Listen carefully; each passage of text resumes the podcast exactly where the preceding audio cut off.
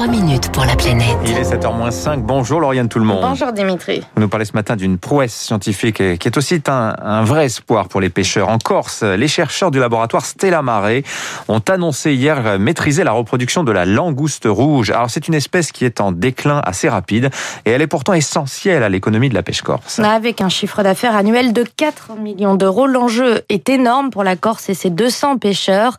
Gérard Romiti, président du comité national des pêches maritimes et des La pêche à la langouste en Corse représente 75% du revenu de la pêche artisanale des petits bateaux. C'est tous des bateaux de moins de 12 mètres.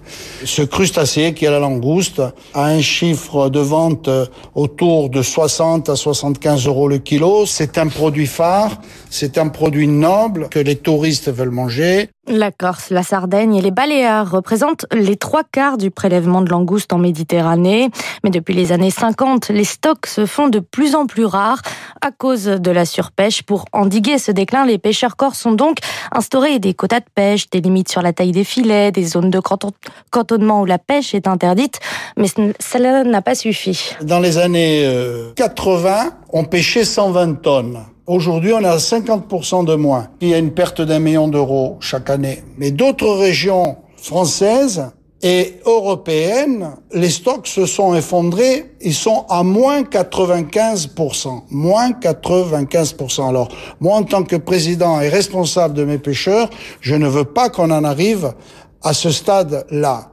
Donc, qu'on réensemence, qu'on repeuple des zones et qu'on ne pêche que ceux qui débordent des zones de cantonnement. Veut exaucer grâce à Stella Mar, fondé il y a dix ans, ce laboratoire du CNRS et de l'Université de Corse, basé à Bastia, est spécialisé dans la reconquête des espèces menacées, avec déjà quelques succès, notamment sur la reproduction en laboratoire de l'oursin violet.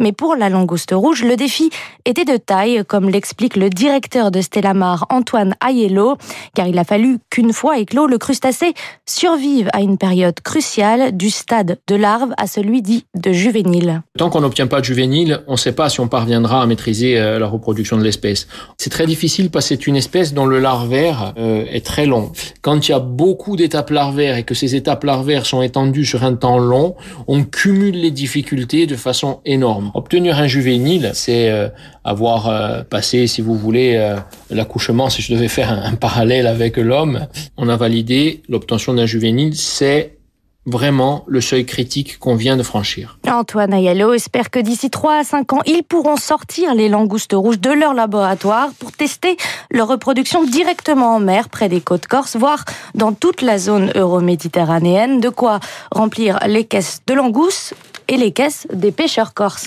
oui. Merci Lauriane tout le monde. 6h50.